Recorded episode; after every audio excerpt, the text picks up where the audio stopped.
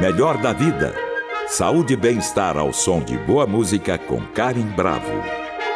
Ao longo dos anos, passamos por uma série de transformações que vão desde o surgimento de linhas de expressão até flacidez e manchas no rosto. Embora seja impossível lutar contra o tempo, é importante saber que há formas de retardar o envelhecimento da pele, como evitar a exposição excessiva ao sol e à poluição, além do estresse, da má alimentação e do tabagismo. Normalmente, a partir dos 25 anos, a produção de colágeno, fibras elásticas e ácido hialurônico reduz gradativamente, promovendo linhas de expressão, rugas e flacidez. Para evitar esses efeitos, os procedimentos estéticos ganharam destaque nos últimos anos. E hoje nós vamos trazer aqui no Melhor da Vida uma novidade brasileira que promete ser revolucionária. Classificado como Fórmula da Juventude, o novo protocolo YPIL combina tecnologias a laser, bioestimuladores e bioremodeladores em um tratamento rejuvenescedor de última geração, considerado mais eficaz do que outros protocolos tradicionais. Essa técnica foi assinada pelo dermatologista Fernando Macedo, um dos maiores experts em procedimentos a laser do Brasil, com mais de 20 anos de estudos sobre o tema. Por isso, convidamos hoje aqui para dividir todo o conhecimento do Dr. Fernando. Ele é dermatologista, formado pela Escola Paulista de Medicina, com especialização em laser e tecnologias no Hospital Saint-Louis, em Paris. Doutor Fernando, seja muito bem-vindo. Tudo bem com você? Boa tarde, Karen. É, tudo bem, é um prazer estar aqui, falar um pouquinho de um trabalho que eu venho desenvolvendo há bastante tempo e dizer né, como é que a gente chegou é, nesse aspecto de poder considerar que as pessoas e a pele das pessoas pode é, parar de envelhecer ou até rejuvenescer com o tempo, ou seja, no mínimo ficar com um aspecto semelhante ao longo dos anos, ou o que eu vejo com frequência é as pessoas até o tempo passando e elas irem melhorando a qualidade da pele. Ah, isso é o sonho de todos nós, né, doutor Fernando? Aliás, vamos começar nossa conversa por aqui, né? A busca para se manter eternamente jovem é quase incansável. O Brasil é um dos países que mais busca isso, né? Eles, a, o brasileiro, de forma geral, é, ele gosta muito, ele se preocupa com essa aparência, ele se cuida bastante. Dá para dizer que essa, essa busca incansável, né, por se manter eternamente jovem, por manter uma pele eternamente jovem, ela meio que virou uma febre no Brasil? Eu acho, Karen, que não é só no Brasil, né? É, não, em outros cantos do mundo, né? O mundo inteiro está estudando isso, mas a gente sabe que. Isso é um fenômeno mundial, por isso que eu estou te falando. Uhum. O Brasil realmente é o segundo país em volume de procedimentos e investimento nessa área, né? Acho que no mundo.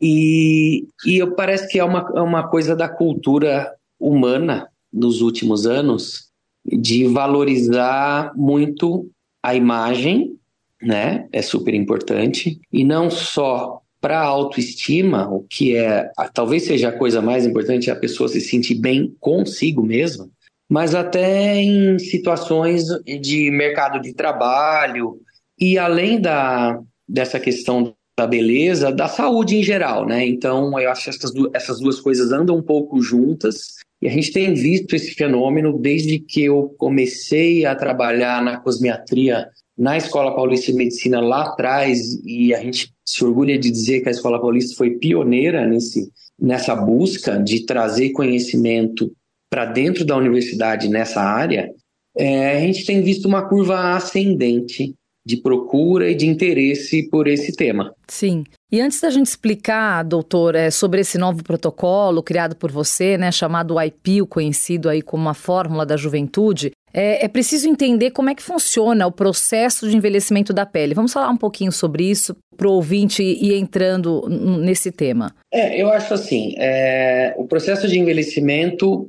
todo mundo com 25 anos se sente no auge né? Uhum. E, e acredita-se que a partir dali isso é variável, né? É, as, existe, começa a existir um desequilíbrio, um desbalanço entre a produção e o consumo de algumas coisas muito importantes para a pele. Principalmente, que mais se fala é colágeno, mas existe a fibra elástica, existe o ácido hialurônico. E por que, que isso é variável? Porque entra a questão da genética, né? Existem pessoas que geneticamente têm um, um favorecimento e esse, e, e esse processo é mais lento, né? Mas existe, como você mesmo já citou, outras questões, outros fatores externos, né? Poluição, radiação ultravioleta, todo mundo sabe, né? O cigarro, o excesso de bebida alcoólica, ou seja, desequilíbrios é, que oxidam o organismo fazem a gente envelhecer. Eles são bastante conhecidos, né? Uhum. Então, ali nessa, nessa mais ou menos nessa idade, a gente começa o processo de envelhecimento na média. Algumas pessoas já vão, a gente já percebe com 25 anos uma flacidez na pele de algumas pessoas, e outras a gente vai perceber isso, poros dilatados, um pouco de aspereza, flacidez, uma textura pior, é, um pouco mais para frente de, geralmente depois dos 30. Então, assim, tanto os hábitos quanto o fator genética, eles interferem completamente no envelhecimento da pele. Sim, o envelhecimento intrínseco é, é aquele assim natural da pele, né? E se a gente pegar uma pessoa assim que nunca tomou sol, nunca fumou, sempre se cuidou, ela provavelmente vai ter uma pele mais lisinha, um pouco mais firme, é, com um aspecto mais bonito, uma luminosidade diferente do que aquela pessoa que, é, vamos dizer, que colocou todos esses outros fatores na jogada e, e favoreceu o envelhecimento. E o sol, principalmente aqui no Brasil, é um, é um fator muito importante, né? Sim, é tanto que hoje a gente tem uma gama aí, uma variedade imensa de protetores solares e todos os dermatologistas eles frisam isso sempre, em qualquer consulta que você vai, né? Isso já virou assim um hábito comum entre a maioria dos brasileiros. A gente tem que usar protetor solar, homens usam menos, né? Acabam usando menos e acho que as mulheres acabam se cuidando um pouquinho mais. Doutor Fernando, em qual idade é preciso começar a cuidar da pele com cosméticos e tratamentos específicos? Então assim, aquele creme, né, que você tem que passar diariamente na área dos olhos olhos, na, no rosto, enfim, no corpo? Qual é a idade inicial para a gente começar a usar esse tipo de, de cosmético? Bom, se o envelhecimento mais ou menos começa com 25, a gente deveria pensar que as pessoas que se preocupam com isso e estão em busca de permanecerem jovens poderiam começar algum tipo de tratamento nessa fase né? É que ainda nessa fase, ou até um pouco anterior a isso, é, existem outras alterações de pele que merecem cuidado, né? Então, por exemplo, a gente tem um quadro que chama-se rosácea, que a pessoa tem uma pele mais avermelhada e sensível. A gente tem a acne tão comum, muitas vezes nessa fase aí dos 25 ainda, né? Uhum. Um, a gente tem aqueles pacientes que trabalham expostos ao sol e é muito fácil perceber o envelhecimento, mesmo num paciente jovem, quando você pega esses extremos. Né? Então você pega uma, um paciente que trabalhou exposto ao sol e você pega a parte coberta e a parte exposta e você vê que é completamente diferente. Então, principalmente esses pacientes deveriam começar até antes, né? Se tem uma atividade ao ar livre expo, exposição intensa, mesmo antes dos 25, é, já deveria estar tá cuidando com filtro solar, eventualmente algum anti-aging ali. Mas eu acho que, na média, a gente poderia considerar que as pessoas deveriam começar a se preocupar com o envelhecimento ao redor dessa, dessa fase aí, dos 25 anos. Sim. E do ponto de vista tecnológico, doutor Fernando, todos os anos, a gente pode dizer que todos os anos surgem novas promessas que vendem atenuar ou estagnar os efeitos do tempo? Você não tem ideia como a gente é bombardeado com a, com a quantidade de tecnologias que existe hoje em dia. Você sabe, como em qualquer atividade, e onde tem interesse, tem investimento, né? Sim.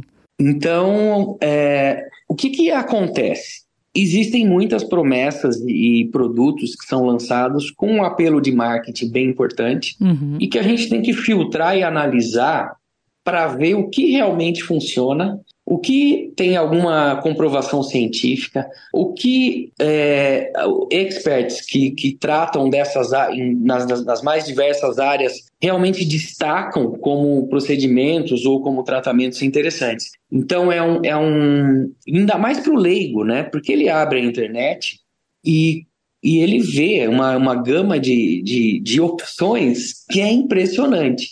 E a gente tenta orientar os pacientes de que nem sempre o que tem um apelo de marketing é o que vai funcionar. Sim. Até porque quando a gente entra numa farmácia hoje em dia, doutor Fernando, é uma gama tão imensa de marcas com produtos similares e a gente fica perdido. Então, se você não tem orientação de um dermatologista, eu acho que até o dermatologista, como é que vocês conseguem testar todas essas marcas para chegar a uma conclusão de que determinadas marcas são eficientes e outras não? Vocês conseguem dar conta dessa demanda? Quando a gente está falando de. Essa pergunta é boa, hein? Quando a gente está falando de cosméticos ou, ou cosmecêuticos, uhum. a gente tem indícios. Por quê? Porque por exemplo, o retinol tem vários trabalhos científicos mostrando a eficácia dele. A vitamina C tem vários trabalhos científicos mostrando a eficácia. Só que são lançados, é, sei lá, mensalmente, uma gama de produtos desconhecidos sem nenhuma comprovação científica.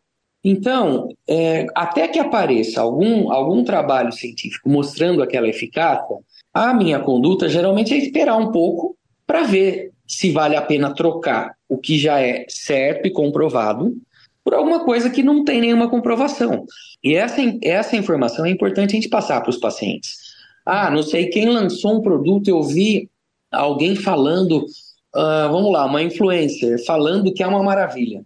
Aí a gente vai ver o produto, o que, que tem no produto. E às vezes tem uma substância já conhecida, mas num nível muito baixo, né? A gente fala, olha, esse aqui, talvez, se você quer usar esse tipo de produto, esse aqui acho que tem uma concentração maior, talvez faça mais efeito na sua pele. E não é só isso que é analisado, né? Todo mundo sabe que, é, empiricamente até, que a pele pode ser mais oleosa, mais propensa à espinha, mas tem pessoas que são mais alérgicas, então é, tem uma pele mais seca. Então a gente também escolhe pelo que tem de ativo e pelo que tem é, de, de componentes que fazem aquele produto penetrar na pele. Se é um produto não oleoso, se é um produto para acne, para é, desinflamar as lesões, etc.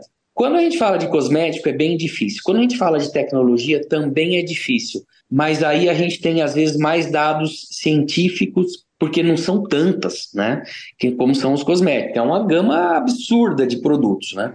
Sim até queria te fazer uma pergunta, por exemplo, aqueles produtos, as farmácias, né? Que a gente tem várias, é, várias farmácias é, e tem redes muito grandes. Então, assim, para você colocar o seu produto, por exemplo, eu inventei, fiz uma fórmula, tal, criei uma marca, quero vender essa marca, colocar ela na, numa rede de farmácias conhecida.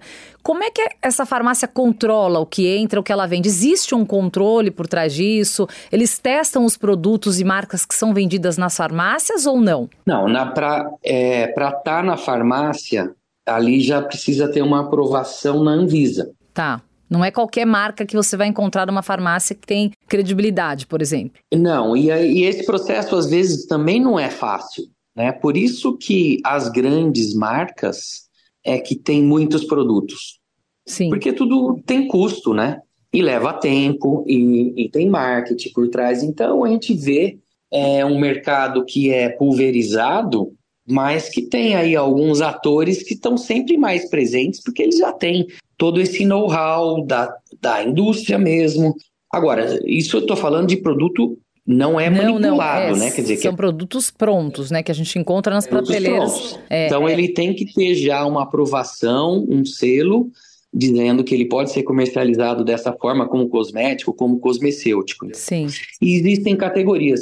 É, as categorias dos cosmecêuticos, por exemplo, é, eles têm umas concentrações um pouco maiores, aí eles precisam de uma, de uma regulamentação melhor, entendeu? Uhum. Cosmético, como por lei eles têm baixas concentrações, então é, tem essa diferenciação.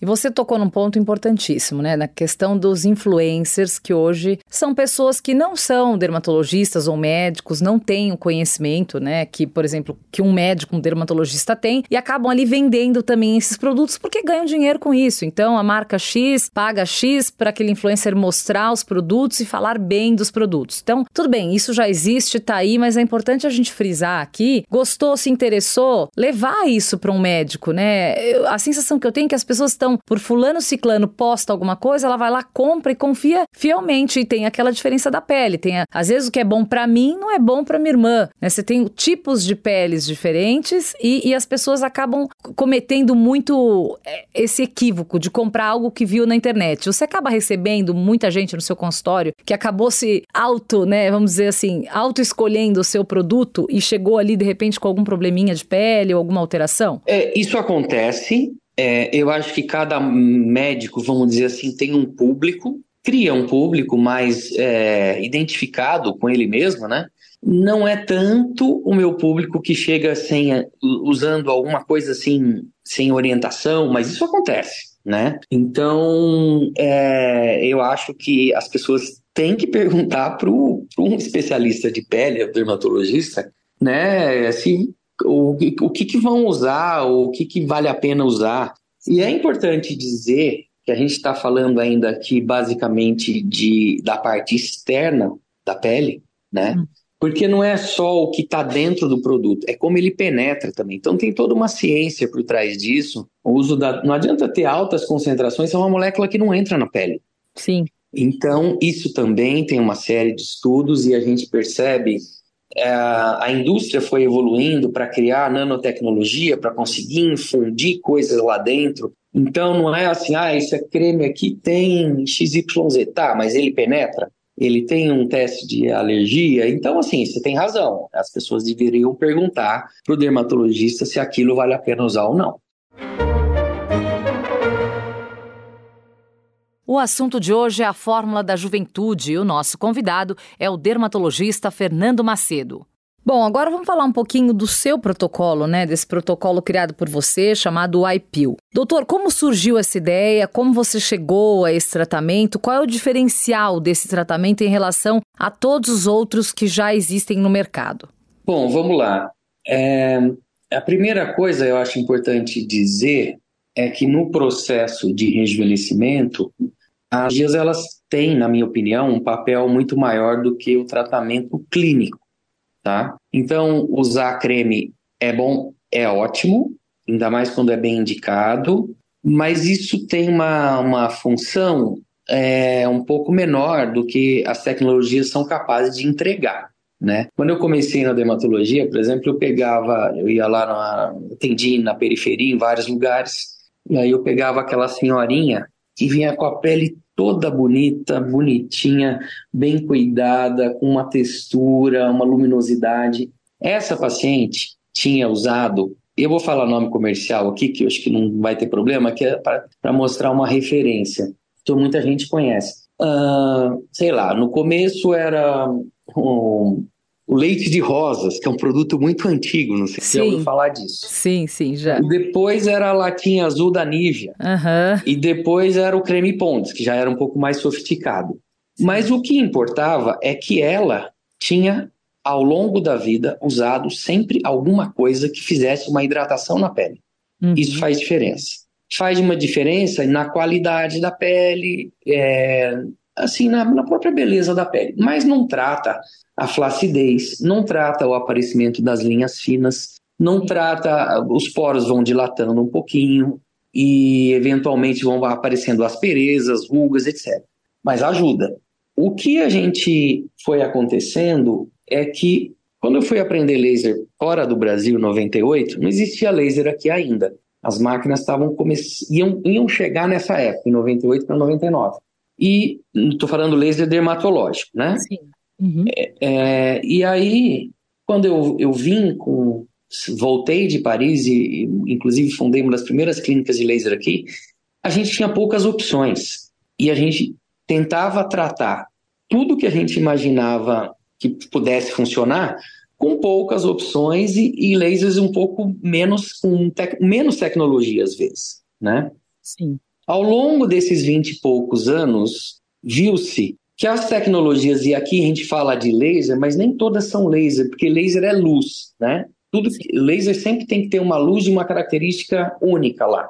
Mas outras que não são lasers, mas são chamados de lasers, são radiofrequência, microagulhamento, é, luz pulsada, é, é, ultrassom microfocado. Essas tecnologias foram evoluindo a ponto de, primeiro, a gente conseguir tratar não só mais a superfície da pele, começar a penetração maior, não só pequenos pontos da pele, que também existe isso, chamados lasers fracionados, eles não tratam a pele como um todo para ter segurança, eles tratam micropontos, entendeu? Sim. Então a gente começou a ter tecnologias que tratava o todo e todo o sanduíche da pele. Então a gente pegava desde as camadas mais em cima, a camada média, a camada mais embaixo, depois a gente começou a chegar na gordura e depois a gente começou a chegar nos ligamentos e na fáscia muscular, que é onde a pele junta com o músculo.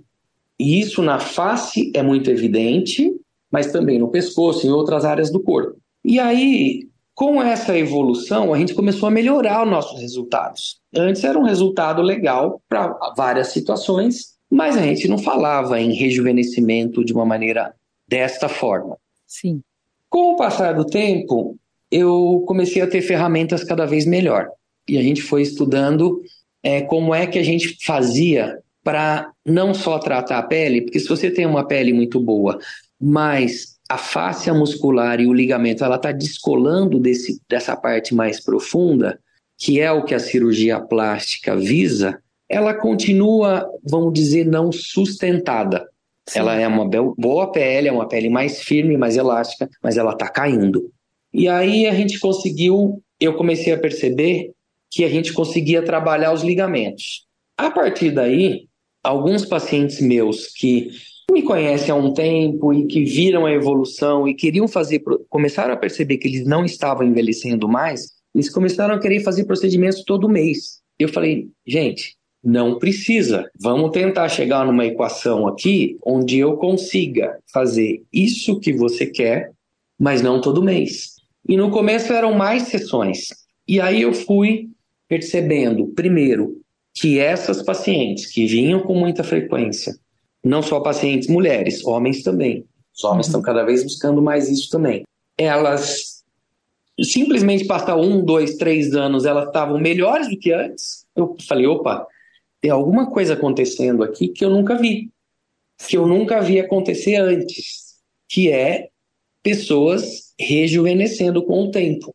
Isso me chamou a atenção e aí eu comecei a tentar catalogar isso. O que, que eu estou fazendo, para que tipo de pele, para qual paciente e como é que eu vou misturar as minhas tecnologias, e aí eu estou falando de lasers, essas coisas, mas aí entraram, como você citou no começo, algumas coisas injetáveis, mas que não são para volumizar, não é o, a, a dita harmonização facial, o preenchimento, são substâncias que estão injetadas e que também promovem o estímulo de colágeno ou fibras elásticas de dentro para fora, sem volumizar.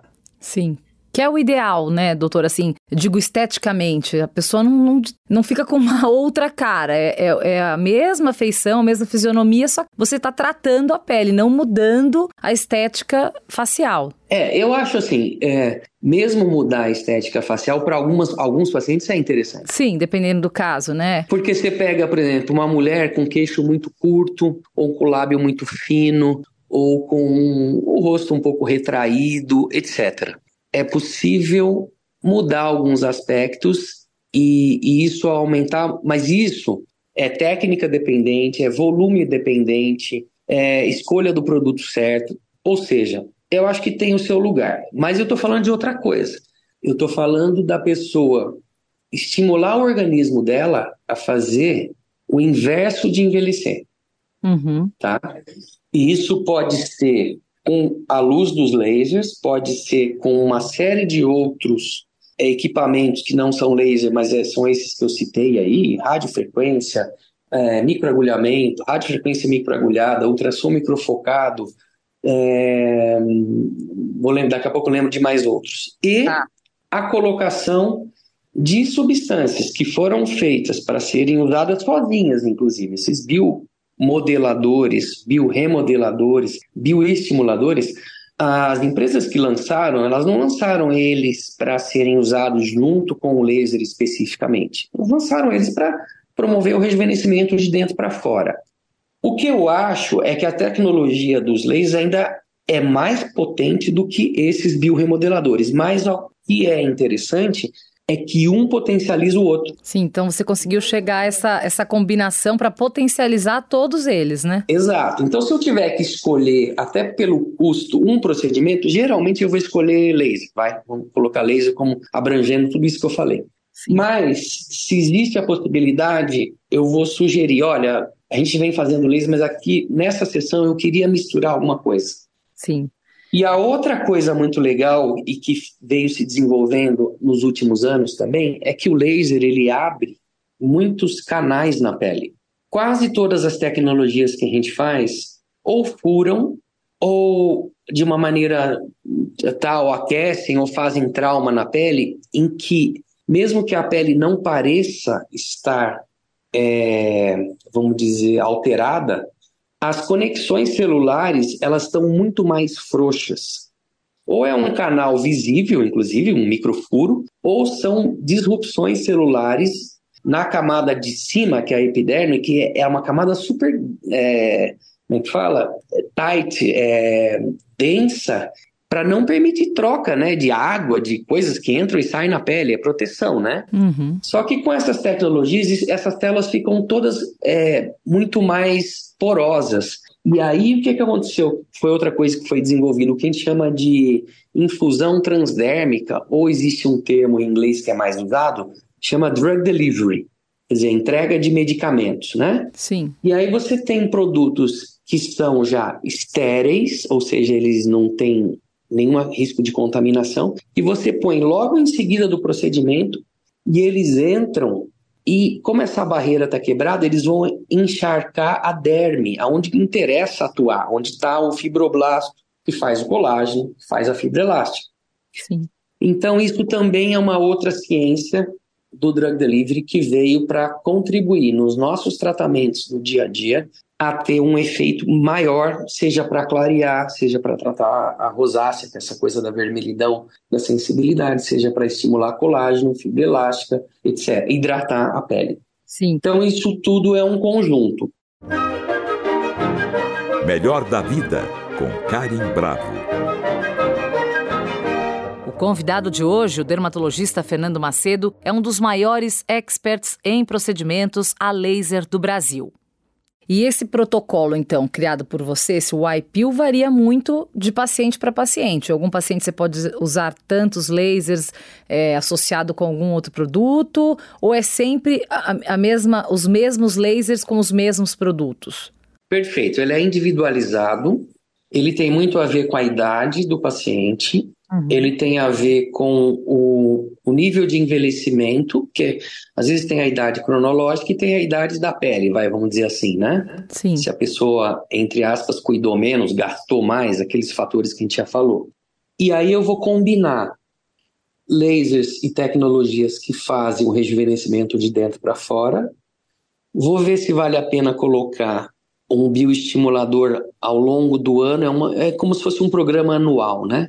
Sim. Então, eu analiso a pele e falo: olha, eu acho que você vai ter que vir aqui umas quatro vezes no ano ou cinco vezes no ano, e eu vou fazer um esquema com esse, essas tecnologias aqui que eu estou te colocando. É, no seu caso, vou ou não usar um, um bioremodelador. Quase sempre vou usar o drug delivery, que é o uso dessas substâncias que estão. Isso é mais fácil, né? Tem um custo menor também de se colocar na superfície da pele e aproveitar que eu já estou usando a tecnologia e faz essa é, disrupção dessas células para aumentar o efeito, vou sugerir um skincare para o paciente, que é um skincare básico, mais, mais focado naquilo que já tem uma comprovação científica. Sim. E, e, e, aí, se, e aí eu vou programar, às vezes, um, uma sessão a mais, uma sessão a menos, e uma mistura de tecnologias. E quase sempre, se a gente for usar o IPIL, é, falar em YPO, a gente tem que fazer das poucas tecnologias que fazem sustentação profunda, que aí é usar o ligamento e a face muscular para promover esse efeito lifting, porque senão, sem isso, ele não, não, não se sustenta esse rejuvenescimento. Sim.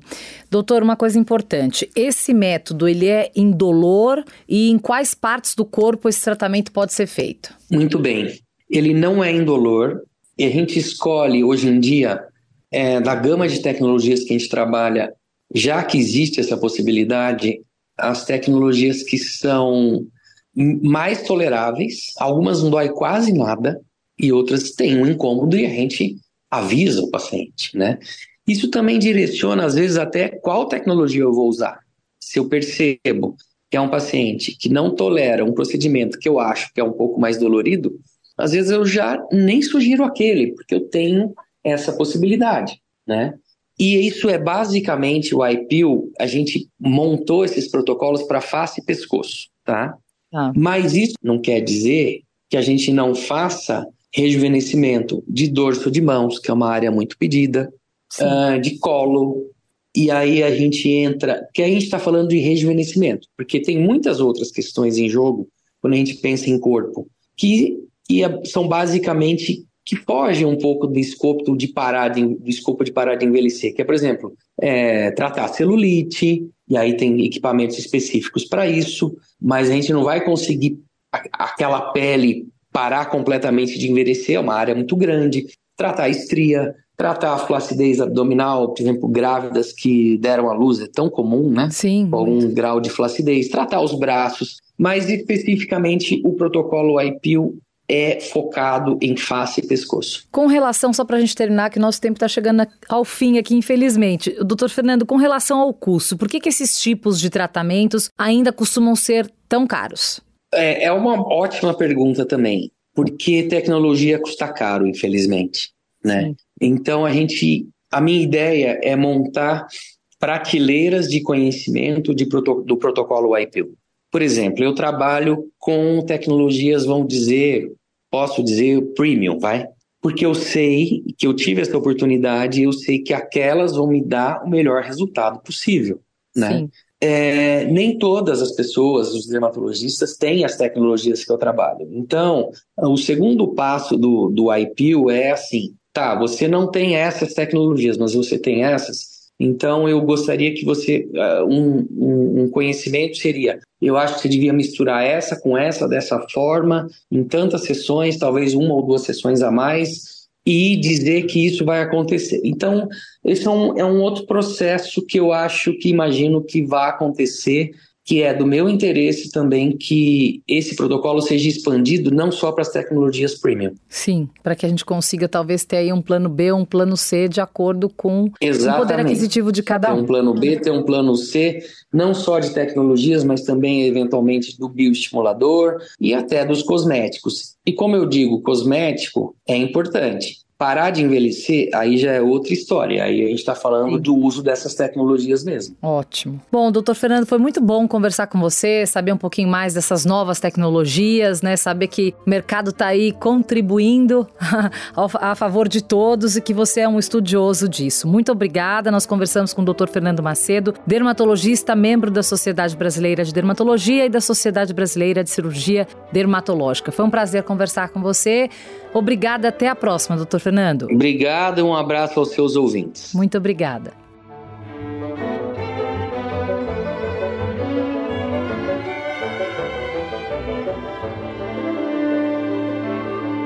Para saber mais sobre nossa programação, acesse o Guia do Ouvinte no site da Cultura FM, www.culturafm.com.br.